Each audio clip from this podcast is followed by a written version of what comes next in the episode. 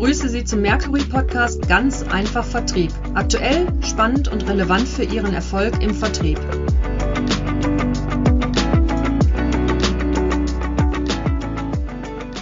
Mein Name ist Matthias Huckemann, Geschäftsführer von Mercury International und ich freue mich sehr zu unserem heutigen Podcast Ganz einfach Vertrieb, Dr. Isabella Sauerberg, als unseren Gast begrüßen zu dürfen. Isabella hat bisher für Siemens Digital Industries als Head of Sales Digital Business den digitalen Vertrieb geleitet. Äh, das klingt schon sehr imposant. Seit dem 1. Oktober begleitet sie oder hat sie jetzt eine neue Rolle in ihrem Unternehmen bei Siemens. Ähm, das nennt sich Head of Strategy for Siemens Digital und dort ist sie im Einsatz. Und das Stichwort Digital haben die, unsere Zuhörer und Zuhörer ja schon gehört, kommt mehrfach vor. Wir werden gleich noch ein bisschen über die, diese Aufgaben von Isabella äh, reden, konzentrieren uns aber auf ihre alte Rolle, weil da ist ja auch das Thema Hybrid Selling im Wesentlichen der Block und das Element. So, Isabella, wir haben über das Thema Hybrid Selling uns im Juni, glaube ich, kennengelernt. Und ich hatte dann das Vergnügen und die Ehre, muss ich wirklich sagen, mit deinem Team im schönen Wolfsburg über dieses Thema zu diskutieren. Ich weiß noch, wie ich da aus dem Hauptbahnhof direkt abends spät in das Hotel gekommen ist. Und ja, dann kam diese Veranstaltung. Das hat Spaß gemacht und auch in den Vorgesprächen konnte ich schon irgendwo mitnehmen und schnell feststellen, dass Hybrid Selling bei dir und auch bei euch ein ganz wichtiges Thema ist und dass ihr wirklich konkret an der Umsetzung arbeitet was nicht unbedingt alle Unternehmen machen. Also was, was man sagen kann, äh, dass, dass viele Unternehmen sagen, das ist ein wichtiges Thema, aber es hapert oft an der konkreten Umsetzung. So, bevor wir uns jetzt aber auf den Inhalt stürzen, erstmal vielen Dank, dass du in deinem doch sehr engen Zeitplan dir Zeit genommen hast und nimmst und uns hier für den Austausch zur Verfügung stehst. Und vielleicht fangen wir mal so an, dass du den Zuhörern nur ganz kurz etwas zu deiner Person sagst, damit man das einsortieren kann und was du bis jetzt so gemacht hast.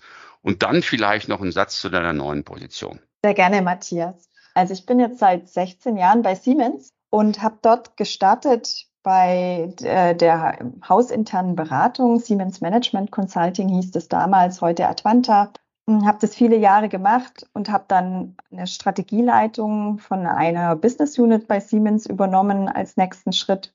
Auch das ein paar Jahre und dann bin ich in den Vertrieb gewechselt. Eine ganz tolle Zeit. Das habe ich sechs Jahre gemacht, äh, auch in sehr operativen Vertriebsrollen.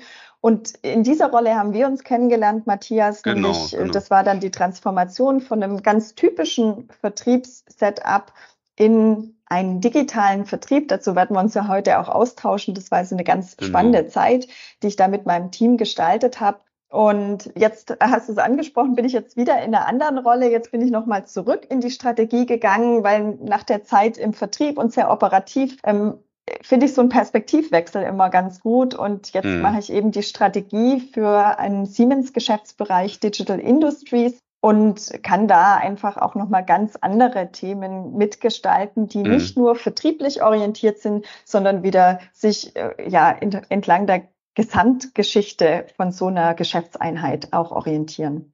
Und da ist viel Digital mit dabei. Das hast du richtig erkannt. Warum Digital bei Digital Industries? Unter Digital Industries habe ich schon gesagt, es ist ein Geschäftsbereich von Siemens und da ist das Digital mit dabei, weil wir ne-, eben nicht nur die ganz typischen, ich sag mal traditionellen Portfolio-Elemente wie Industrieautomatisierung verkaufen, sondern auch ganz, ganz viel von unserem ähm, Geschäft bei Digital Industries in Richtung Digitalisierung geht, also mhm. Siemens Software zum Beispiel. Ja. Äh, das heißt, wir begleiten mit dieser Geschäftseinheit unsere Kunden auch auf dem Weg der digitalen Transformation und es reflektiert sich dann eben auch im Namen. Ähm, was ich also immer interessant finde, dass, dass du sagst, äh, ich nehme immer so einen Perspektivwechsel vor und, und ich glaube gerade, weil, weil wenn man über Strategie redet, dann ist ja der Vertrieb dafür verantwortlich, das letztendlich umzusetzen. Und ich glaube, dass persönlich, dass Strategien immer dann besser werden, wenn man auch weiß, wo es dann in der Umsetzung hapert und wo die Herausforderungen liegen. Also das, das ist sicherlich ganz interessant. Vielleicht kannst du noch mal ein paar Sätze dazu sagen, warum ist denn das Hybrid Selling, so wie wir ja auch inhaltlich zusammengekommen sind, warum ist das denn für euch strategisch so wichtig? Also natürlich auch getrieben durch das, was wir am Markt sehen, dass sich das Kaufverhalten auch unserer Kunden ändert. Wir kennen es aus dem mhm. privaten Bereich, wo ich persönlich sehr, sehr viel über ja, über das Internet mich informiere und dann erst einkaufe oder dann eigentlich ziemlich genau weiß, was ich kaufen will und gar nicht mehr so viel ins Geschäft gehe. Und wir sehen, dass es zunehmend ja auch im B2B-Bereich so ist. Also es gibt Studien, die kennt ihr sicherlich, wo die Aussage ist, 70 bis 80 Prozent der mhm. Entscheider bevorzugen die digitale Interaktion, bevorzugen digitale Self-Services, wie wir es aus dem privaten Bereich kennen. Und die Käufer informieren sich auch zum großen Teil vorher schon, bevor sie überhaupt das erste Mal mal Kontakt mit einem Vertriebsbeauftragten aufnehmen. Und das war für uns ein ganz wichtiger Punkt zu sagen, wie können wir das Ganze so gestalten, dass wir natürlich immer noch Vertriebsbeauftragte haben, aber die sehr viel auch digital mit dem Kunden interagieren. Ja, also wo du gerade über eine Studie gesprochen hast, so haben wir uns ja auch kennengelernt über die über die Ruhr-Uni Bochum, wo wir auch so zum Thema Hybrid Selling zwei Studien ähm, entwickelt haben. Also wie sieht das Setup aus für für das Thema Hybrid Selling und und wie kann man diese Produktivitätsreserven, die ja auch da, sich dahinter verbergen, wie kann man die äh, optimal nutzen? Und das ist also, glaube ich, ein, ein Thema, was euch ja, was wir in der Diskussion ja auch mit deinen Mitarbeiterinnen und Mitarbeitern hatten. Man sieht die Chancen, aber das umzusetzen ist nicht so einfach. Da gehen wir gleich noch ein bisschen drauf ein. Aber mhm. vielleicht kannst du auch noch mal was sagen zu dem, zu dem Handlungsrahmen, in dem sich euer Vertrieb bewegt. Also ich, ich denke da so daran, ähm, früher hat man ja äh, als Vertriebler immer gesagt, wenn ich den ganzen Tag unterwegs war, auch auf der Autobahn Kunden besucht habe, dann guckt man abends in den Spiegel und dann ist man, ja, dann ist man richtig kaputt und, und man hat was getan. Und äh, insofern ist diese Bereitschaft, auch zu virtuellen Besuchen zu gehen, vielen Unternehmen gar nicht so gegeben. Also wenn man so sagt, virtuelle Besuche, persönliche Besuche vor Ort. Gibt es da irgendwelche Vorgaben, die es bei euch gibt? Wie war das denn bei euch mit diesem ganzen Thema? Also Bereitschaft auch weniger persönliche Besuche vor Ort, mehr persönliche Ort virtuell durchzuführen? Also für uns war natürlich das Erste ganz wichtig, dass wenn wir sowas einführen, dass es auch von der Kundschaft akzeptiert ist. Ja. Da ja. muss man sagen, wir haben es vor ja, zwei Jahren eingeführt und wir hatten natürlich vorher eine Corona-Vorlaufphase, mm, wo das mm. sowieso für alle Alltag war. Das hat uns total geholfen. Äh, wir hatten, bevor es losgeht mit Covid, hatten wir diesen Plan schon, aber das wurde dadurch beschleunigt. Und mhm. wir hatten auch eine Umfrage gemacht, ähm, wo wir dann mal gefragt haben, wie ist es denn akzeptiert bei unseren Kunden und haben festgestellt, dass es sehr, sehr akzeptiert ist, inzwischen auch eine diese digitalen Termine oder virtuellen Termine, zum Beispiel via Teams oder so, mhm. durchzuführen. Mhm. Hat uns aber natürlich die Zeit einfach geholfen. Du hast aber jetzt auch gefragt, habt ihr Ziele gesetzt? Mhm, zum Beispiel genau. könnte ja sein, Anzahl Besuche pro Woche genau, oder virtuelle genau. Termine pro Woche.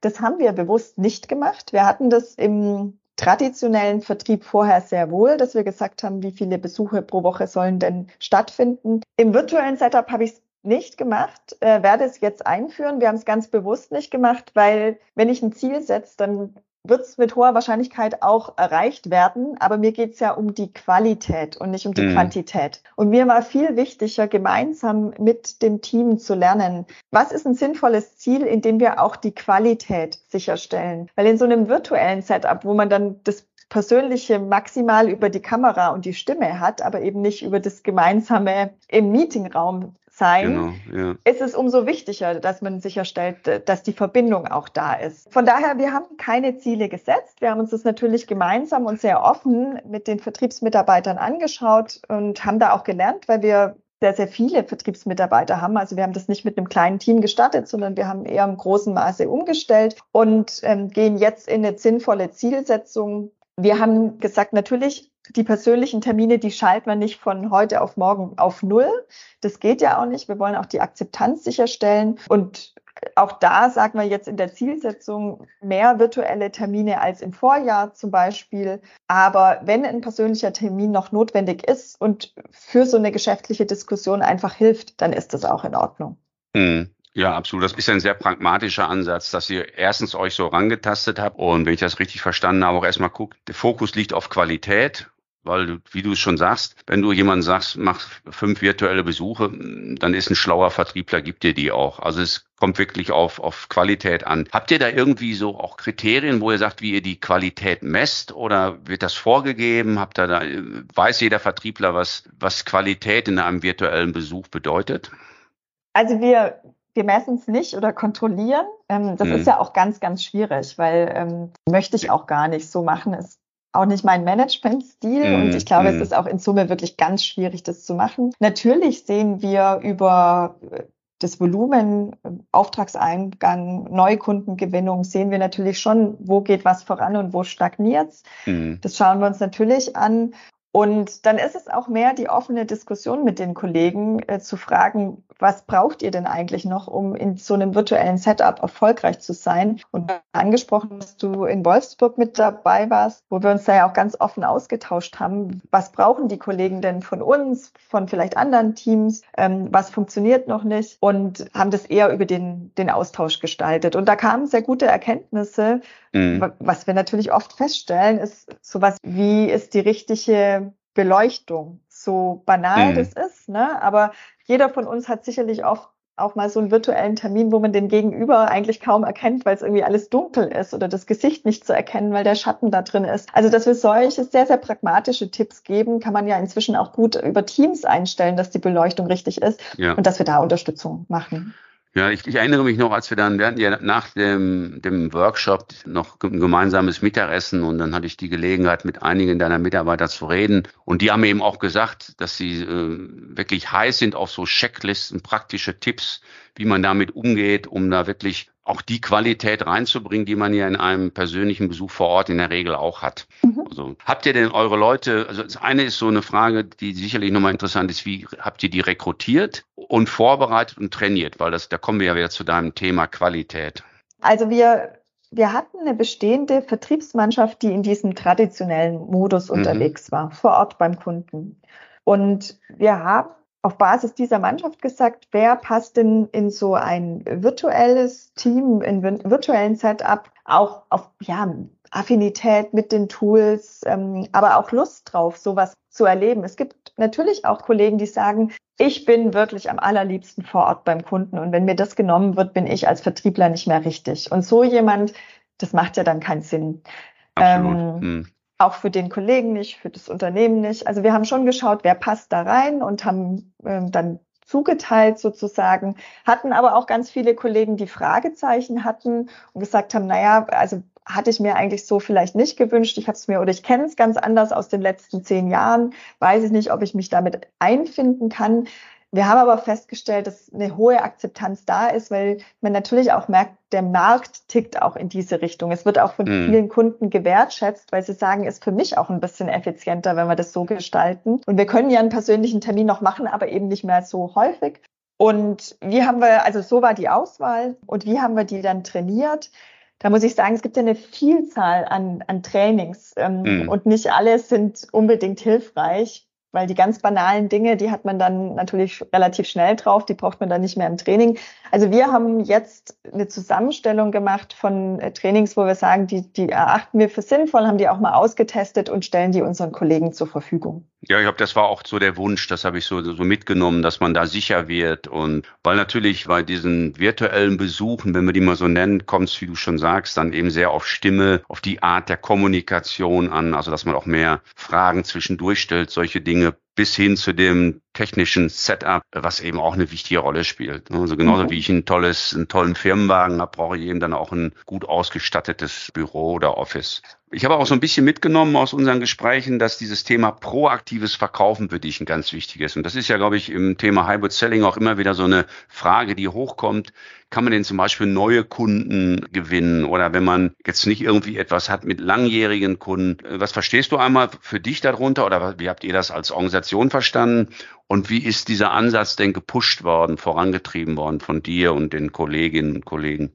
Also, was verstehe ich darunter? Natürlich spricht man mit dem Kunden immer über laufende Themen, die geklärt werden müssen oder ein mhm. laufendes Projekt und so weiter. Aber es geht ja auch darum, und da hat ein Vorortbesuch ja oft geholfen, äh, vor Ort beim Kunden, dass man einfach bespricht, was kommt denn in der weiteren Zukunft und was sind Dinge, wo wir euch unterstützen können. Ja.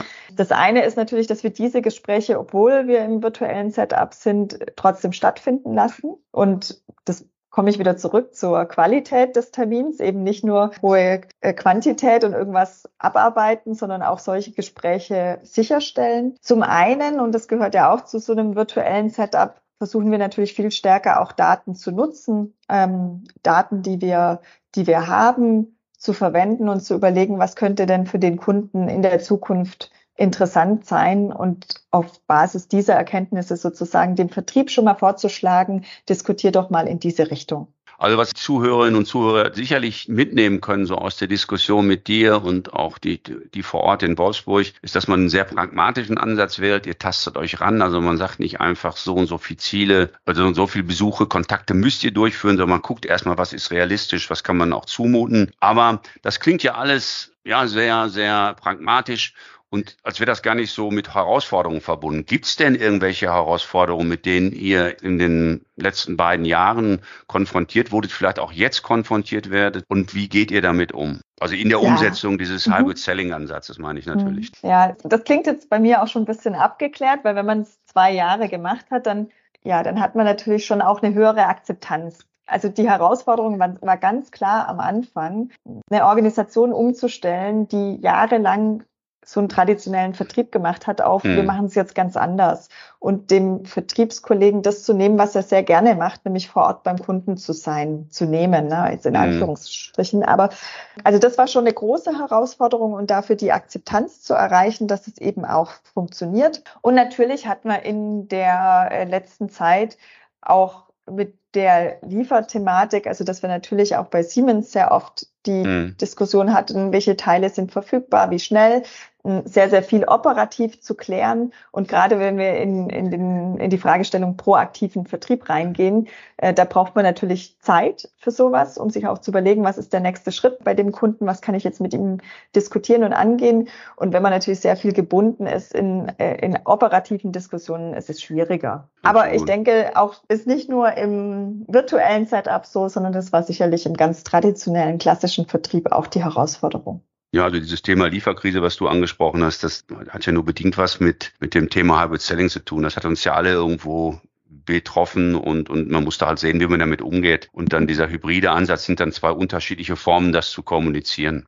Vielleicht nochmal so zum Schluss, so als Abbinder, ähm, und man merkt ja, wie souverän ihr, aber auch du mit diesem Thema inzwischen umgeht. Hast du denn für die Zuhörerinnen und Zuhörer, wenn man das mal zusammenfasst, so drei Sachen, wo man sagt, die sind wichtig, wenn man das, den Ansatz Hybrid Selling umsetzt?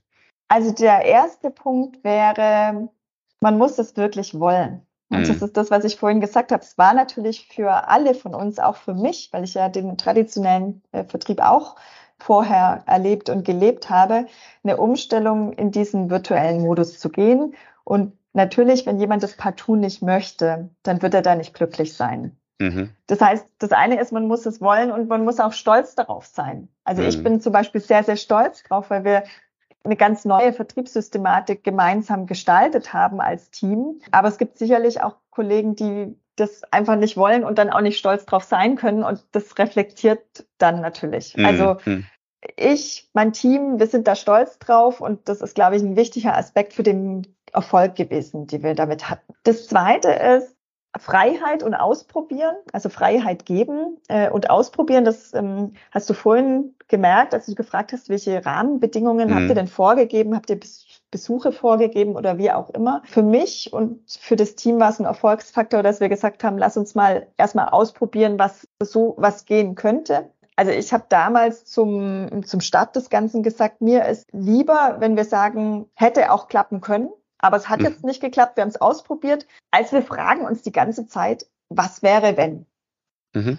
Und damit habe ich auch allen gesagt, ihr dürft ausprobieren. Und wenn was nicht klappt, ich stehe hinter euch und dann sagen wir, okay, wir haben es verstanden, das war jetzt nicht der richtige Weg, wir machen es jetzt mal anders. Und Nummer drei, Tools, also mhm. virtuelle, digitale äh, Tools, ein ordentliches, ein gutes CRM-System, das die Daten vorhält und so weiter. Also wir sind ja alle über Amazon auch geprägt als äh, im privaten Umfeld, als Einkaufsplattform. Und natürlich erwartet man auch so ein Einkaufserlebnis. Und von daher daran zu arbeiten, ist für uns ganz, ganz wichtig. Ganz, ganz herzlichen Dank. Ich denke auch im Namen der Zuhörerinnen und Zuhörer, dass du meinen Fragen tolle Antworten gegeben hast. Das hat Spaß gemacht, wie schon in Wolfsburg mit dir darüber zu, zu reden und sich auszutauschen zu einem hochspannenden Thema. Und das ist ja jetzt auch schon lange nicht mehr, sagen wir mal, ein neues Thema, sondern es ist ein Thema, was man vorantreiben kann, was immer mehr Akzeptanz findet. Man eben auch seinen Weg finden muss, aber eben auch einen Handlungsrahmen abstecken muss. Und das hat viel, das ist so dein erstes Stichwort gewesen, so, so stolz. Das hat ja was mit Motivation zu tun, die Leute auch anzuleiten, zu führen, zu begeistern, Fehler zuzulassen, daraus eben aber auch zu lernen. Also, Isabella, ganz, ganz, ganz herzlichen Dank. Und für deine neue Position wünsche ich dir natürlich alles Gute und ich sage mal bis bald. Vielen Dank, Matthias. Tschüss. Gerne. Tschüss.